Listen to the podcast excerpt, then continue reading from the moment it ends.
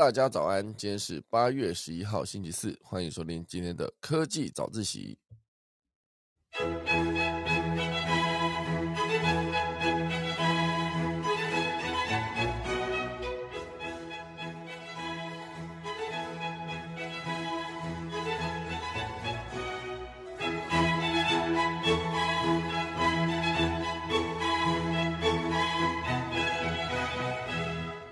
好的，今天科技早自习要跟大家分享几则消息。第一大段呢，会跟大家聊到，就是有一个元宇宙的银行，算是远东商银推出了一个元宇宙分行，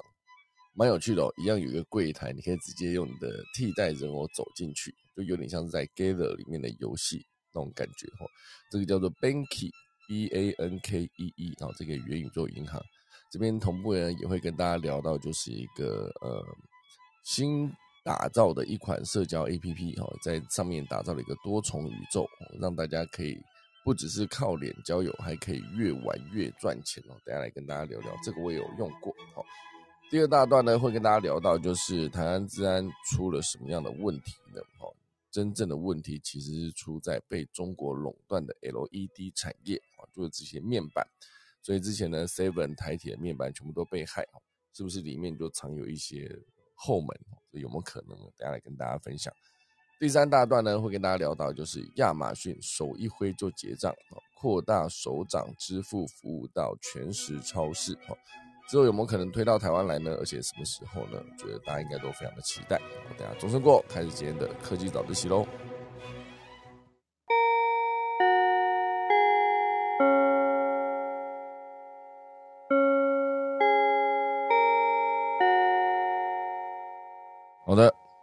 今天呢，呃，先来跟大家分享几则短消息，好好。我昨天看到一则消息，我觉得蛮有趣的，就是在现阶段哦，阿根廷啊，这也不能算有趣，可能有点惨啊。阿根廷现阶段的通膨率呢，已经通破百了，恐怕会破百。就是昨天讲，恐怕会破百，因为二零一八年以来呢，阿根廷的通膨率每年都维持哦超过百分之三十。哦，尽管阿根廷人已经非常熟悉通膨了，但是有可能是二十年来最艰难的时刻哦，因为没有半个人想要遇到通膨大量的发生哦，就高通膨会让物价高涨嘛，所以阿根廷在过去五十年来呢，就是政府常常大量资助医疗保健、大学跟能源、交通等公共建设，为了弥补财政的短缺呢，只能印更多的钞票。这个举动呢，又导致大部分时间呢，阿根廷的物价不断的上涨。一九八零年代后期呢，阿根廷的通膨率哈竟然达到了百分之三千啊，非常高。二零一八年以来，通膨率每年都超过百分之三十，哦，所以现阶段有可能是最艰难的一个时刻，导致阿根廷人呢一拿到钱，就是一拿到所有的钱呢，就比如说他拿到他们的批索，就会第一时间换成美元，哦，美元在阿根廷才是王道。所以现阶段呢，他们不管是买土地、买房屋、买汽车、买艺术品，全部都是买捧着美元去买。哦，所以在呃现阶段，他们就是会要么就把钱所有钱一拿到就花掉，因为毕竟你留着，可能下一秒、下一刻哦就直接贬值哦。所以他们已经没有物价的概念，直接就是没有要把钱放在银行，有钱就直接花掉。哦，这个未来会引起很大的一个后续的反应哦，就是当没有人储蓄的时候，对一个国家真的是好的吗？我们之后可以再看看阿根廷后续的发展。另外还有一则呢，跟电动车有关，我觉得这则电动车的逻辑是蛮值得思考的。福斯，好，福斯也在做电动车了，而且他做的其实严格说起来也是非常不错哦，所以他现在推出了一款呢低价版本哦。不到一百万台币哦，就可以买到的电动车。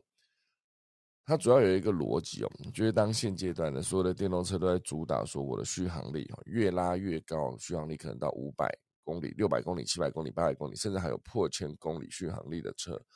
我觉得他们会去思考说，当你的车续航力越拉越高，感觉是会越受消费者的青睐。但是福斯现阶段是反其道而行哦。他们做了一个决定，缩小电池。我觉得他没有把续航力放在最前面。当然，讲的也不是说完全不顾续航力啊，就是他假设他有个三五百多公里的续航力啊，其实就算是他现阶段它可以用这个方式，因为你如果没有要做到，比如说六百公里或者一千公里，你可以把你的电池配置缩小。这一来呢，可以降低车子的重量，然后也可以增加车内部的空间，也可以让呃省电呢变得更可随手可得。这样也怪怪的，因为毕竟它车重比较轻的情况下呢，它要带动这辆车子前进哈，它需要的动力就相对可以下降。所以他们做了这么多努力呢，唯一的一个呃目的就是降低车价，哦，所以是直接呃，二零二三年版的纯电修旅车有一个 ID 点 Four，它的售价呢将降价四千美元，我觉得主要就是要推出更小的电池组啊，就让它的呃预估里程续航力可以达到三百三十二公里，我觉得三三二呢算是一个蛮基本配备的公里数了因为之前特斯拉哦特斯拉其实 Model 三在二零一八年的时候，当初二零一八年特斯拉推出 Model Three 哈，它其实卖到翻过去，而它的标准版续航力也不过三百五十公里，显然低续航力呢，应该也有一定的市市场接受度，因为其实很多的呃用户啊，就是电动车的使用者车主，他们在每天通勤使用，其实他们是根本用不到这么多的电的。就是我并我不可能每天通勤三百公里去上班嘛，他可能就通勤个五十公里、六十公里哦，来回可能就一百出头，顶多多一点两百，对它的三百公里续航力其实还是在可使用的范围内。因为其实认真说，你今天要通勤，就算是呃从桃园到台北啊，类似这个距离，可能四十五十公里，那再长一点，可能新竹上来可能是七十八十公里，那乘以二哈。顶多就是一百四哦，你要每天开破两百，其实已经非常的近了。一百公里从台北出发可以到哪里？我想看，呃，到苗栗了吗？好，不知道。总之，从苗栗通到台北上班了，每天开车这样子，可能会在车上时间会超过三个小时哦。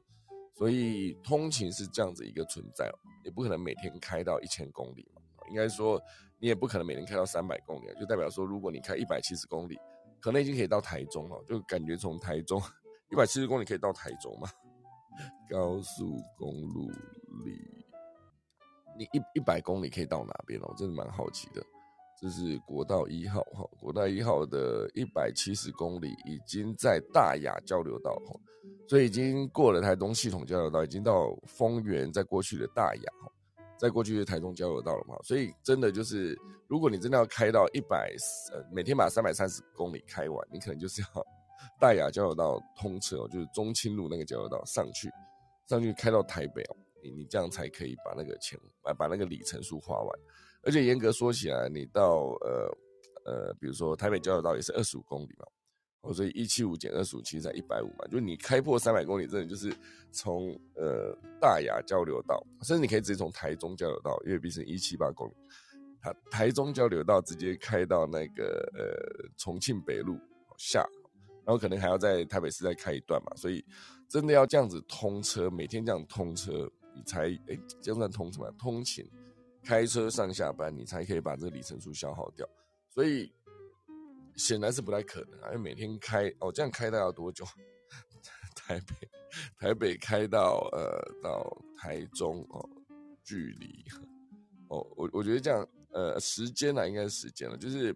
我觉得以 Google Map 这样来看哦，你这样开最快也是需要一小时半哦，对，一小时半或是两小时哦，呃，我看一下哦，真的是很好奇哈，呃，台中，台中。就是如果以 Google Map 这样来看，你今天真的想要是一个这样子的距离哦。假设你开到台中的国立自然科学博物馆哈，然后到台北好行天台北行天宫，看看这样子到底要开多久？现在是个上班时间了，要开一小时四十二分了，哦，有可能到呃上班时间就会开到两小时哦。所以，如果你距离真的那么远，然后你要每天花四个小时去两小时回两小时嘛，每天花四个小时来开车，其实真的也是蛮累的。所以，认真说，你真的要把一个呃续航力开完。那你你一到五是通勤上下班的，这无所谓的。六日真的要去开那一个，比如说你要去南投玩，去台东玩，那你就真的必须思考你要停车充电的距离。哦，就算是以一千公里的旅程来看，你续航三三零公里跟续航五百公里，其实也不过就是停两次充电跟停三次充电的差别。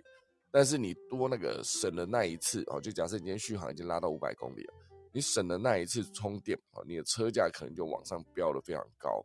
哦，所以真的要让车价下跌，你就可以比照福斯这个思维逻辑哦，把电池缩小，然后把那个续航力就是维持在三百多，其实对很多车主来说呢，应该都算是一个呃会去接受哦，会去买单的一个状态。哦，那现阶段当然各个车厂都是做一台卖一台嘛，所以福斯的策略当然就是让他们挤出更多的交车数，因为把那个电池缩小，你的技术成分就可以相对的再下降一些。哦，那那至于那一些成天喊着如果你续航破千我就来买了这些酸民呢，大概就会跟以前喊说出手牌我就买了这一群大概是同一群人嘛，我觉得真的破千他们也许不见得会去买。哦，所以一。昧的去思考要把那个续航力增加，然后把价格越拉越高，导致车主却步这件事情，福斯现阶段想到了一个解决方案，大家就是这个角度，大家可以去思考一下。好，那还有另外一块，呃，这这一个主题我也觉得蛮有趣的，就是任天堂，他现阶段他的社长要出来说，就算是原物料飙涨的现在。他们也没有想过要调涨 Switch 的售价，哦，就是现阶段原物料飙涨，应该是全世界普遍的现象。哦，就如果你去买食物，都可以轻松的发现哦，哎，现在食物也越来越贵。那当然，呃，各式各样的产品不断的越来越贵，哦，所以导致原物料直直接涨价，会造成做商品啊，比如说你要做一个任天堂。你显然需要塑胶的外壳，显然需要里面的晶片哦，需要里面的电路板等等，全部都是在涨价的情况下。但任天堂呢，从来目前为止啊，也不要说从来，目前为止是没有想过要调涨售价。理由之一呢，是为了提供独特的娱乐给广泛的客户，不希望因为价格太高让人无法入手。这就是他们现阶段努力的一个目标了啊。但是关于今年 Switch 的销售量目标能否达成，社长也说，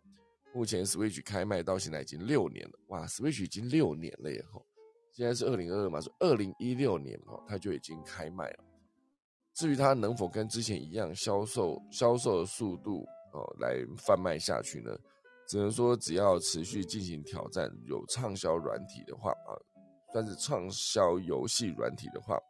就可以推升它的硬体销售气势，而预计九月开卖的一个叫呃 Splatoon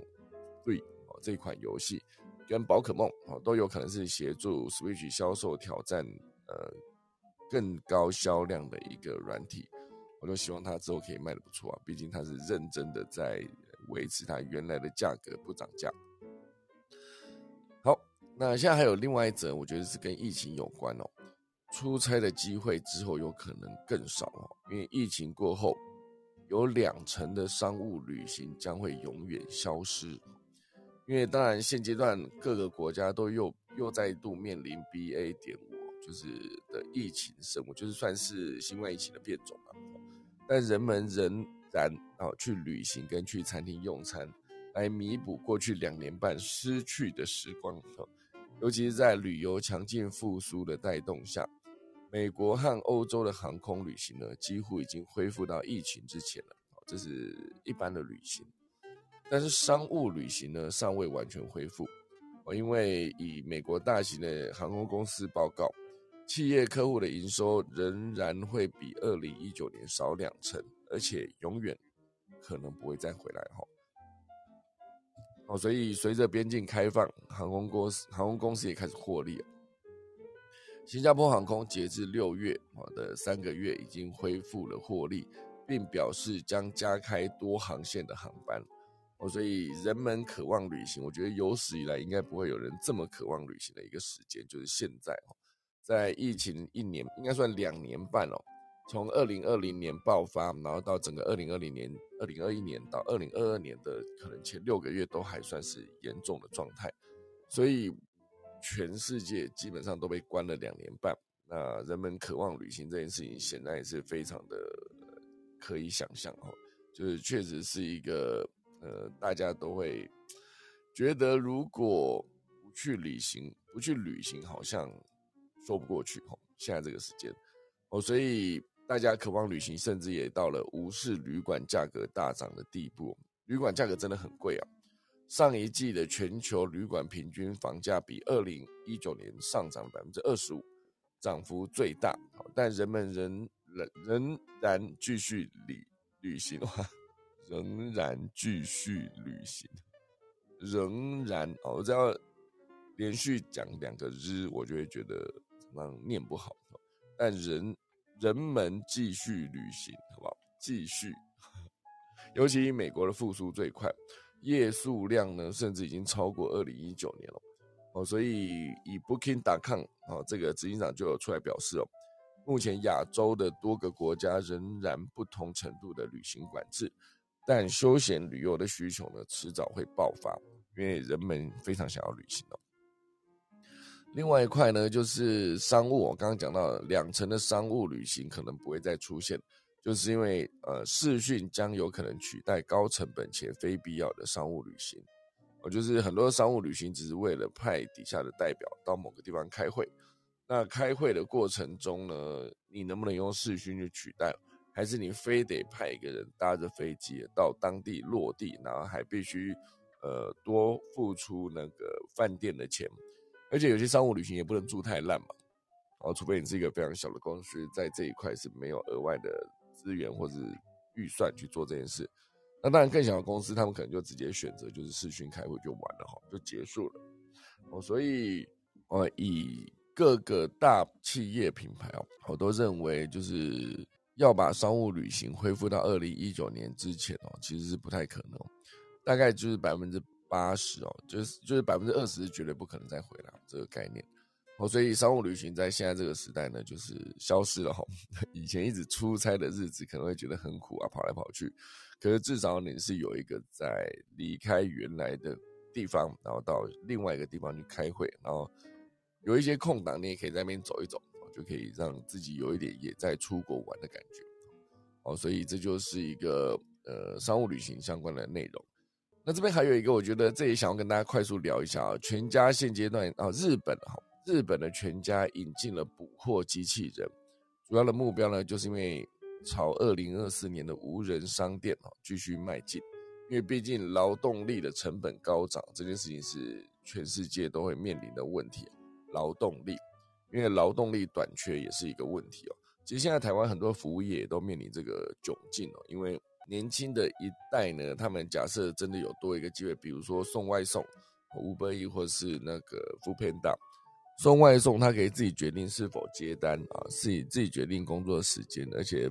没有直属的长官啊，你只要把你的任务完成就好，你不需要被绑在同一个地方，然后无法离开，甚至他的收入还比较高哦，这也是导致很多的餐厅外场找不到人，因为很多外场他评估过后，就是我不想要在餐厅待着，固定在同一个地方，然后每天做一样的事情，然后还要在同样的环境下，而且又要面临，也许你会。呃，很倒霉遇到讨人厌的同事、讨人厌的主管，那你就会工作的很辛苦，而且你的钱也没有比较多。哦，所以所有的呃条件评估到最后，哦，就是这一群新的原本有机会成为服务业的新的劳动力的这群人呢，就全部离开了，就跑去送 Uber 啊，送那个 f o o Panda。那真的再有资源一点的，你就可能自己去弄一台车，就直接开 Uber 哦，他的上下班时间也是自由的。而且 Uber 的收入其实严格说起来也会相当不错。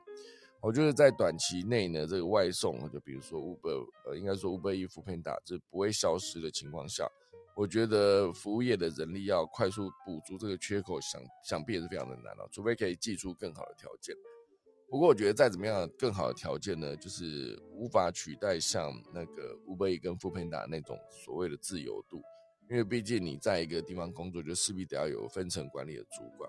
哦，所以如果大家都不想面对主管的话，那真的跑外送是唯一一条路哦。因为毕竟你的主管其实也就是下单给你的这个民众，哦，这个用户。那当然你也不用呃就是对他唯命是从嘛，就要准时把东西拿给他嘛，不要在运送的过程中，比如说汤汁流出来，然后商品破损，其他的就是没有这个问题，就是搞定这个任务，而且甚至你的收入还不差哦。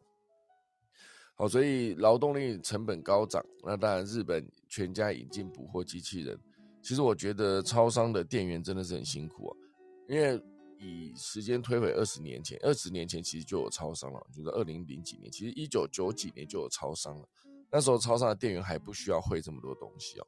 你不需要去解决，比如说帮人家双面影印的问题啊，你也不需要去解决要自己做一杯什么呃那个饮料，或是你也不需要去解决要做一个热压吐司，也不需要去解决就是大家来拿外送拿包裹，应该说拿包裹。哦，就是也不用去解决，就是人家来付费那个条码到底能不能刷等等，所有问题以前都不需要。现在那个超商服务越来越多元之后呢，累到这一群这个辛苦的超商店员，每个人都像八爪鱼一样，持续的在自己的柜台上面工作，而且还要面临补货的问题哦。就是时间到，那个整个货车运过来之后，你还是要把它货上架之后清点，然后还要拉牌面啊等等。讲到拉牌面，感觉好像很专业哦。就是你把那个一个饮料放了一整排嘛，好，假设啤酒放一整排，那如果有人拿走了三瓶，就必须把后面几瓶推到前面来。因为有一些的冰柜是可以直接往前哦，就是设计有一点倾斜，就是无论如何，你只要拿走一瓶，后面就会自动补上。但是也有一些，比如说生鲜时区的那一个，他就必须自己去拉牌面，毕竟那个牛奶它是不是放斜斜这种概念。哦，所以我觉得之后如果可以做到无人商店，当然是最好的。因为日本现阶段就是少子化跟人口老化这些问题，都全部造成了人力呃不足，工作劳动人力不足，然后再加上呃成本就劳动力的成本就会相对的高涨嘛。哦，所以看得出来，它这一个 T X 哦，这个呃新创公司开发的机器人呢。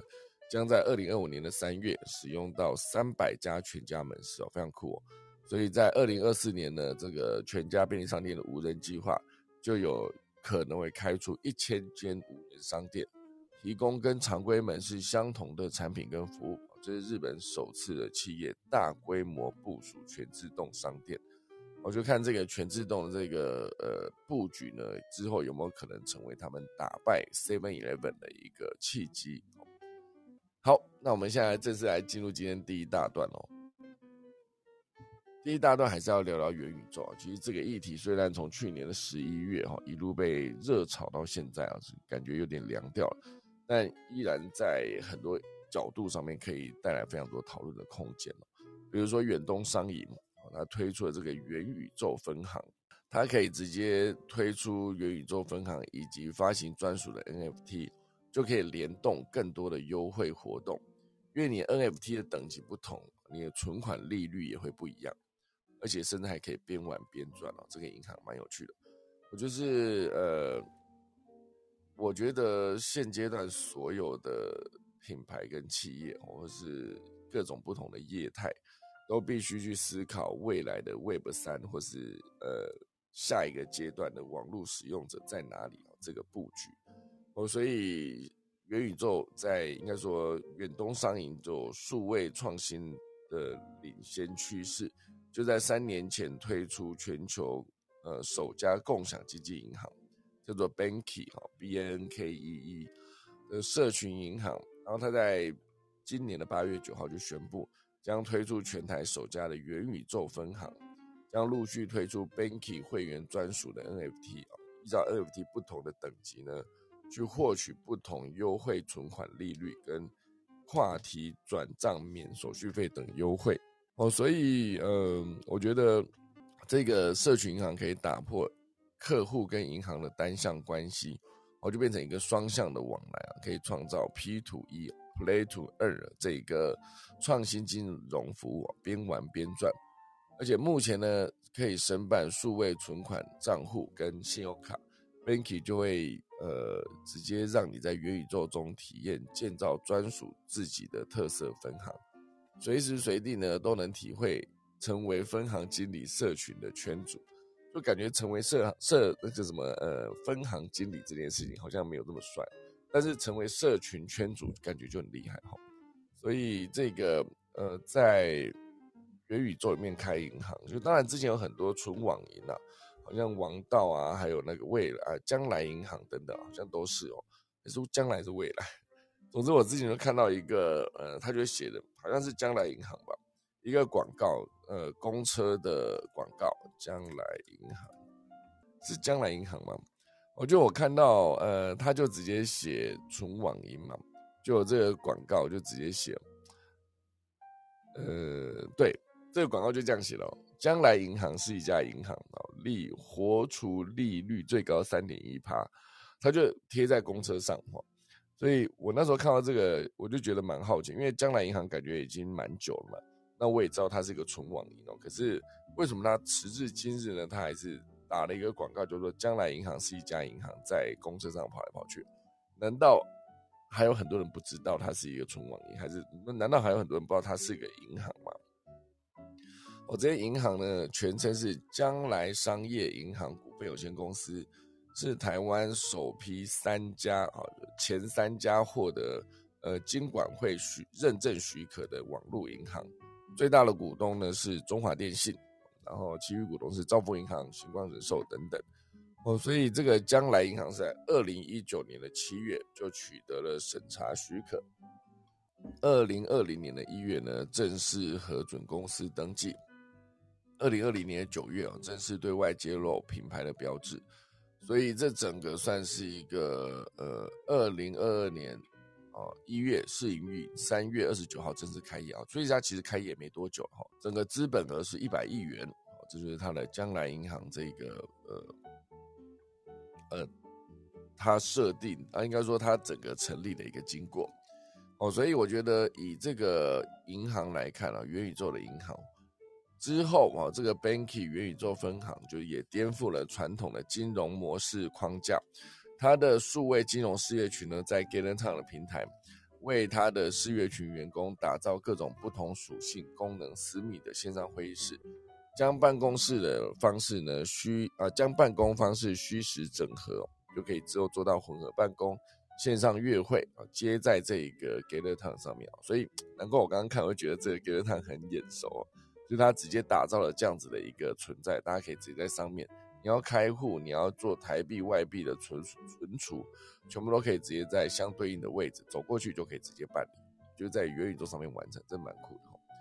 哦，另外一块跟元宇宙有一点相关的是一个新版本的交友软体，这个其实我在今年的可能六月吧，五六月的时候我就知道它叫做 Zima，这个交友软体我觉得蛮酷的，Zima Z I M A，好，这一个创办人呢算是一个年轻的妹子，好这样，她其实当初就是在创办这一个交友软体的时候，她其实思考的点就，因为如果你是用听的哦，或是那种。诈骗很多在诈骗集团可以在上面使用漂亮的照片，然后就放了照片之后呢，就容易骗到一些想要交友的人，不管是放呃来自不知道哪个地方的网红帅哥，还是一个网红正妹哦，那他都可以直接偷他们的照片，因为毕竟像我在台湾呢，我就不会了解，比如说马来西亚最红的网红，也许最红的网红会知道，可是。在稍微中阶的，就可能一万粉，或者九千、八千，或者两万粉这种，不会很多人关注到了这个呃另外一个国家的一个网红。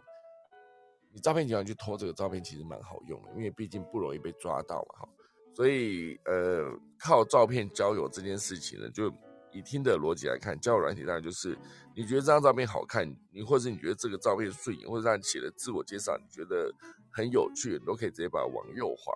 那对方也把你往右滑的过程中，你们两个就算配对成功，可以开始聊天。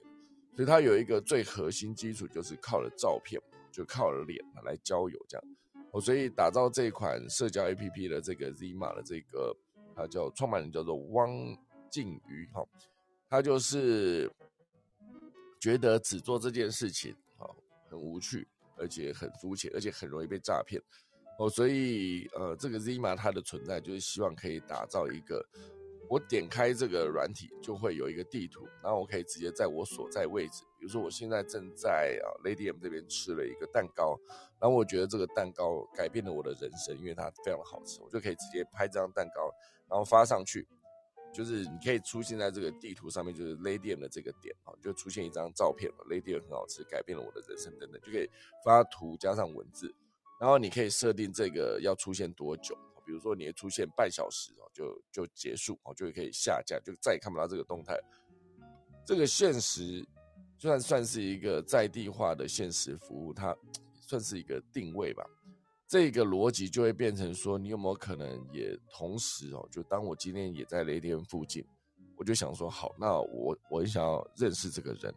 我就可以直接过去那边看到那个人，懂懂吗？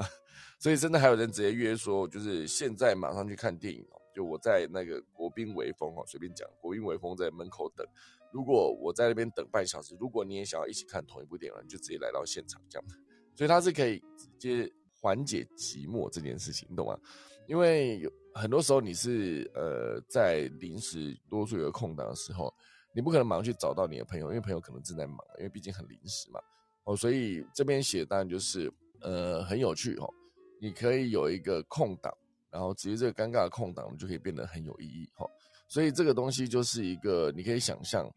你在下班时间，假设你要去新域商圈约了朋友共赴晚餐。看了一下，还有四十分钟的尴尬的空档。那如果说每个人的头上呢都会显示一个荧幕啊，那可以看出一眼看出有没有空，有没有兴趣一起聊天喝一杯咖啡哈。那么这个四十分钟的这个空档呢，就可以一起去那个星光商业旁边的一个饮料，就喝个一杯啊。尴尬的空档就变得有意义，而且陌生人之间的缘分呢，还有可能发展成新恋情了。因为现阶段每个人都很寂寞，他就会把直接见面这件事情变成一个可以预期的存在。哦，所以这个在过去一年火热的 Web 三浪潮中呢，就可以找到一个线索。哦，所以在这个呃汪靖宇这个创办游戏社交平台 Zima 的这个呃想象中呢，他就觉得，如果你今天真的可以在这个方式找到一个也跟你同时间一切时机都很刚好的时间，去找到一个可以跟你聊一聊的朋友，而且他的地点是很清楚的存在在那个地方。哦，所以这个 Zima 的。不同于一般交友软体，它的不存在特定的目的，也没有所谓配对成功就要朝暧昧发展的感情压力，也不用交代学历、年龄、年纪、职位，全部都不需要，而是优先以当下的心情跟兴趣谈话内容为优先。啊，比如说我就真的很喜欢这个展，然后我现阶段在门口，我不想要一个人走进去。啊，所以如果你也是对这个展有兴趣，那你也单单一个人啊，我们就可以一起去逛逛，类似这样。哦，所以不靠业配广告，现阶段呢，它的商业模式都有一点颠覆现状的想象，而且它里面还可以养一个呃，就像有点像养电子鸡哦。就是如果你发越多动态，你养的那一个宠物，它就会变得越完整。一开始可能是一颗蛋哦，慢慢就长大、长大、长大、长大。然后如果你把这个 A P P 用的很透彻，越用越多的话，你甚至还有机会就是把这个这个宠物养的越来越好。我所以我觉得关于这个 Zima 呢，它其实是一个呃很有趣的一个存在。那之后如果有兴趣的话，可以跟大家好的介绍，因为今天已经时间已经七十四十六分了。第一大段大概讲完了哈，就是关于元宇宙的银行。所以大家如果有兴趣的话，去搜寻一下远东商银的 Banky，然后还有这个 Zima。好，好，第二大段呢会跟大家聊到，就是台湾治安出了大漏洞哦，就是从之前的佩洛西来台。从小七到台铁面板，全部都被骇客入侵。当大家都在思考说这个骇客是来自哪里的时候，其实真正的问题点有可能在溯源到之前的 LED 面板制造商。以八月三号，哦，就是佩洛西来台的隔天，很多的看板被害之后的那个灾后的现场，就非非常多人在那边讨论了，包括不只是小七跟那个台铁。包括指南宫哦，就是竹山镇非常有名的指南宫，它的有一个看板啊，对面的一个看板，应该说五座户外看板哦，就是呃，包括台铁新营站的大厅看板，也都是在同一天指控裴洛西是一个老巫婆窜访台湾哦，这些而且都简体字哦，这全部被骇客攻击的过程中呢，也让很多台湾人惊恐，是全台湾就是七六千多家的 Seven Eleven。也都是很多家门市也都一样被害入并覆盖，战争贩子佩洛西滚出台湾等等。哦，所以当大家去思考说不要用不要用中国软体，以免后台被害嘛，那这是其中一条路。当然，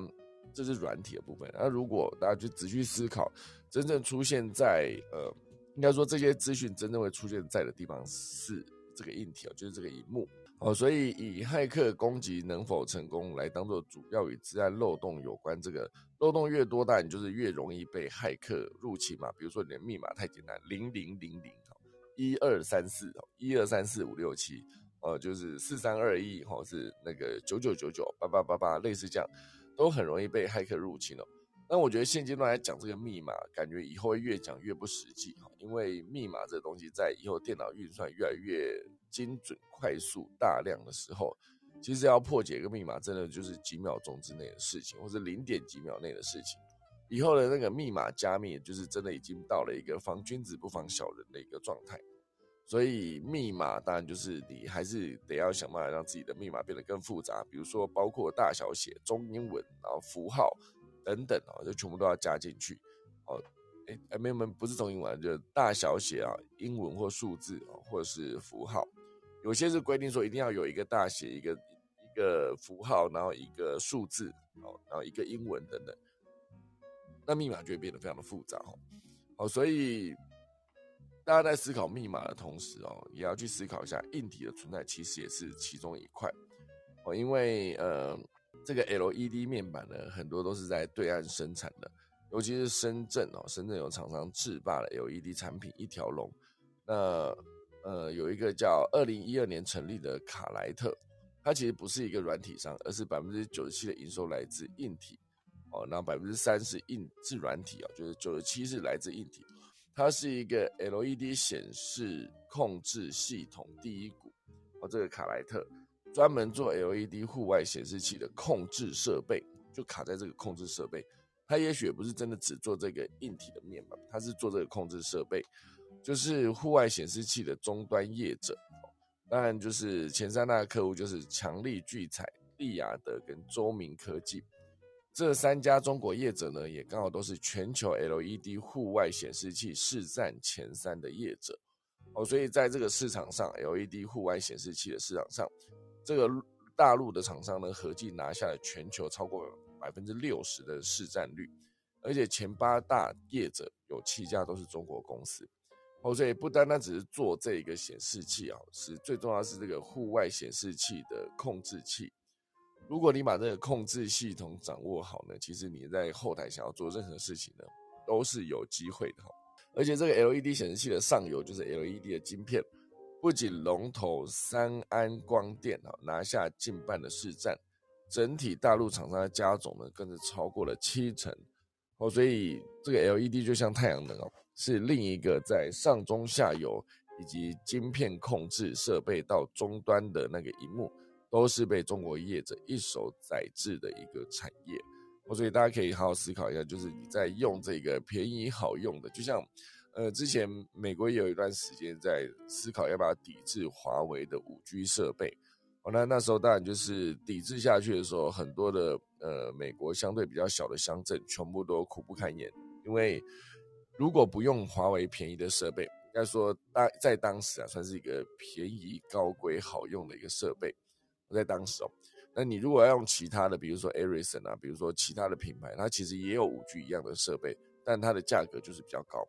哦。所以当时美国在呃二零一八一九年那时候，中美贸易摩擦的当时，就是在思考说不要用华为的所有的五 G 设备。那当然很多的偏偏乡小镇哦，就是美国的小乡镇，他们就当场要把自己的预算提高，然后去采买别的呃品牌的五 G 设备。那当然没有预算的情况下，当然就是无法完成这笔订单，就无法直接试做，就当然速度就提不起来。哦，所以在使用以及购买这些便宜产品的过程中，其实是否也赔掉了一些安全性？哦，尤其是 LED 的产业啊，从上下游做这个 LED 的晶片，也是晶片嘛，LED 晶片对，然后到呃做出 LED 的户外显示器，然后再做到户外显示器的控制系统。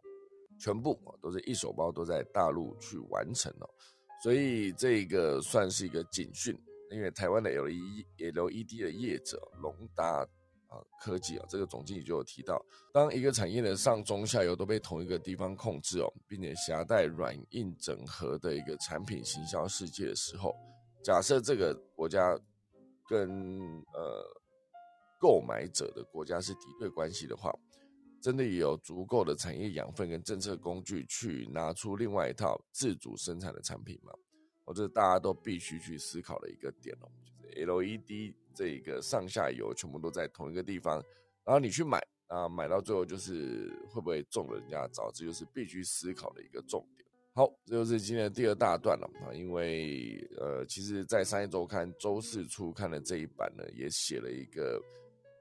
显然是有点耸动，但是似乎也存在着大量可能性的一个标题哦。二零二七台海中续一战，就是算是习近平的这个第三任期哈，必须要做出一点成绩。所以在现在啊，二零二二年的八月，这个中共围台试射飞弹的现在，有没有可能再往后推五年内哈，就势必得要摊牌，这是有可能发生的事吗？哦，因为这个商业周刊本期的专题就在写这个，我自己是蛮有兴趣的哦。可是这跟科技真的有这么相关吗？如果没有。好像也没关系哦。周五就来聊聊这个专题，是很严肃啊。五年内势必摊牌这件事，我当然前提是我必须先把这本书看完哈。这一次除了杂志看完，如果看完就呃再找时间分享给大家。哦，这是二零二七哦，就是中国跟呃就是两海峡两岸之间哈，到底会有什么样的发展呢？大家可以不知道用拭目以待会不会蛮奇怪的？因为毕竟如果一旦发生战争，当然是全世界不乐见的。或者是以另外一种形态出现啊，比如说经济啊，贸易战也是战争的一环。我觉得如果呃对岸持续打压两岸的贸易，台湾的经济呢将受到严重的打击哦。就是之前的军演导致很多的航班哦大乱取消等等，或是以后如果这个比如说台湾这个地方存在大量的风险，会不会外资全部都撤资撤资啊？不不再愿意投资，这也是。有可能导致台湾的经济发展受到影响的一个原因。哈，好，这就是今天第二大段讲完，有五十五分了。哈，第三大段讲短一点。亚马逊的手掌支付，哦，这个在科技新报上面写的蛮有趣的。他写的是摊开你的掌心，完成购物结账。这个手掌支付以后就会变得更方便，像这种呃手掌纹啊，或是你的 Face ID 啊，都是属于你自己个人的一个呃。算是机密资讯哦，哦，所以这个掌纹跟指纹这件事情，其实之前就有提到说，在拍照的时候，如果你要比耶，不好意思，你尽可能把手指甲那一端朝向镜头前，因为毕竟很多人比耶都是把手指有指纹的那一面朝向镜头，因为你把手指指纹那一面朝向镜头，其实现在相机的那个解析度都很高，手机随便拍下来，然后直接就是截图到你的手指的指纹那一块。然后放大，然后再去做清晰化，其实就可以轻易的取得你的指纹哦。当你取得指纹被取走之后，其实如果就像之前演的那个关键报告，就在演那个指纹是有办法就是栽赃任何一个人的。就比如说你不存在那个地方，你不在犯案现场，可是他就在犯案现场放很多你的指纹，就感觉你好像就正在当地。所以每个人的掌纹、指纹这些生理辨识啊，就是独一无二，都可以足以代表个人。但是如果说你要把这整个掌纹就是直接注册在 Amazon One 里面，就为了要完成快速结账，去提供你的电话号码啦、信用卡等资讯，跟提供你的掌纹，就是就可以完成手掌支付。就你给的这个东西，那是不是让你觉得似乎就是，如果这有一天你这个掌纹被害走怎么办？可是同样的事情早就已经发生在，比如说你用那个呃以前的。iPhone Ten 之前的 iPhone iPhone 七，应该从 iPhone 五开始吧？iPhone 五、iPhone 六、iPhone 七、iPhone 八这几只全部都是可以用那个指纹哦，指纹解锁。当时这个指纹解锁一出来的时候，也是呃受到非常多的质疑啊，就是取走我的生物辨识系统，那会不会之后就拿去做一些坏事？当然，那个苹果就主打就是我不会哈，不会做这件事。在后来更 iPhone Ten 之后，就取消了指纹辨识之后。又增加了那一个 Face ID 哦，就可以取得你整张脸的一个。就当然后来又遇到了疫情嘛，二零二零也遇到疫情，大家戴着口罩就很难指纹那个 Face ID 解锁。哦，所以你把这么多的生物特征的这些就是给出去，如果有一天被害，哈，其实这个是后果不堪设想。相信到目前为止，应该也很多被害，可是他没有公布，因为公布感觉引起更多的恐慌嘛。接下来，如果你要再取得更多的指纹、掌纹、Face ID 等等，应该就是会得到更多的阻力。哦，所以我觉得。呃，这个摊开掌心用掌纹，应该说手掌支付这件事情呢，在亚马逊快速的推进到它的全时就 Whole Food 的这个超市，总共六十五间。呃，大家可以好好思考一下，在资讯安全非常风险很大的现在，大家会不会也愿意也做这件事呢？好，呃，五十九分来跟大家分享一下今天农民历。今天是八月十一号，也就是农历的七月十四啊，明天就是七月十五的中元节了哈。那今天宜嫁娶出行纳畜祭祀起算安葬啊，忌坐造动土破土。今天不要动土破土，不不适合，好好不好？好了，以上就是今天的可以早起啦，准备打下课钟哦。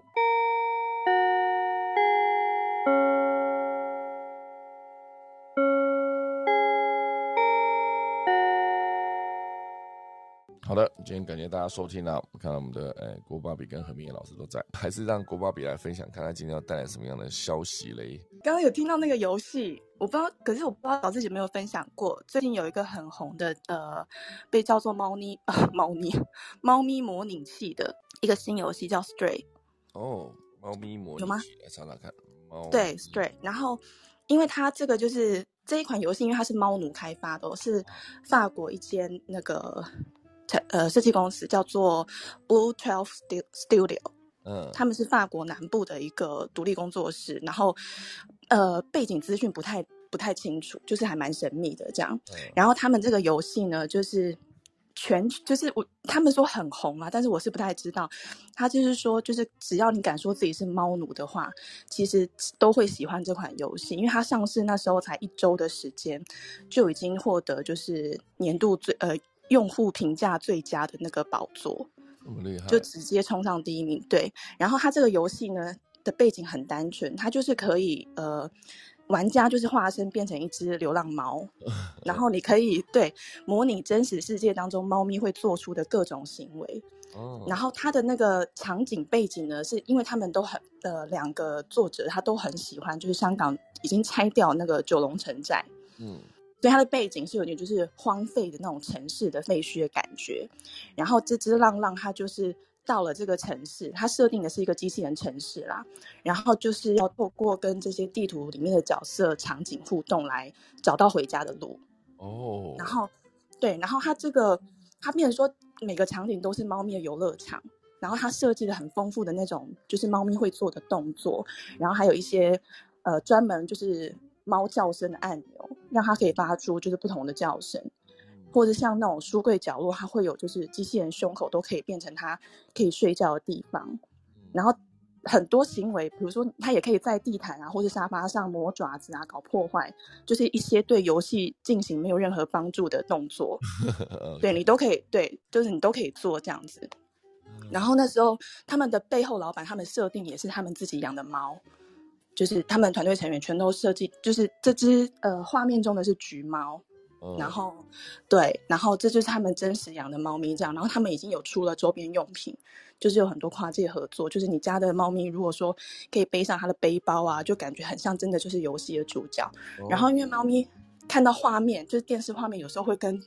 自跟那个电视画面里面的同类互动，所以他们还会提醒说，就是你要保护好你的荧幕。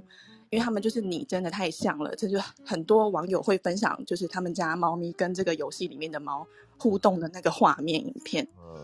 对，就还蛮可爱的。然后他们有一些，因为它这个游戏里面有二十五座呃成就要解锁，嗯，然后解锁条件都是一些很奇妙，就是叫你喵喵叫一百次，或是跳五百次，睡一小时，就是这种很日常的行为，就非常可爱。这样，这个可以大家可以搜寻一下。嗯，这是一个韩国的作者做的，不是这个工作室是法国南部的，法国的。OK，另外一个叫 K Town 的，就是韩国人做的，叫猫咪小镇的，应该是这两个蛮像。你讲的是这个是 Stray 吗？S T R 对 S T R A Y 对，看起来还蛮可爱的。那故事很简单啦，就是一只流浪猫要用很多方法要回家，回家路这样。厉害的故事都很短啊，所以。哎，还不错哎，感谢郭宝宇分享这个就是猫奴必玩的游戏。虽然我觉得我可能不会去玩，最近太忙了，不是说我真的这么没有很喜欢猫，我最近太忙了，解释老半天。好了，感谢啦。那我们今天的时间来到八点五分，好，那我就准备要来打下课钟喽。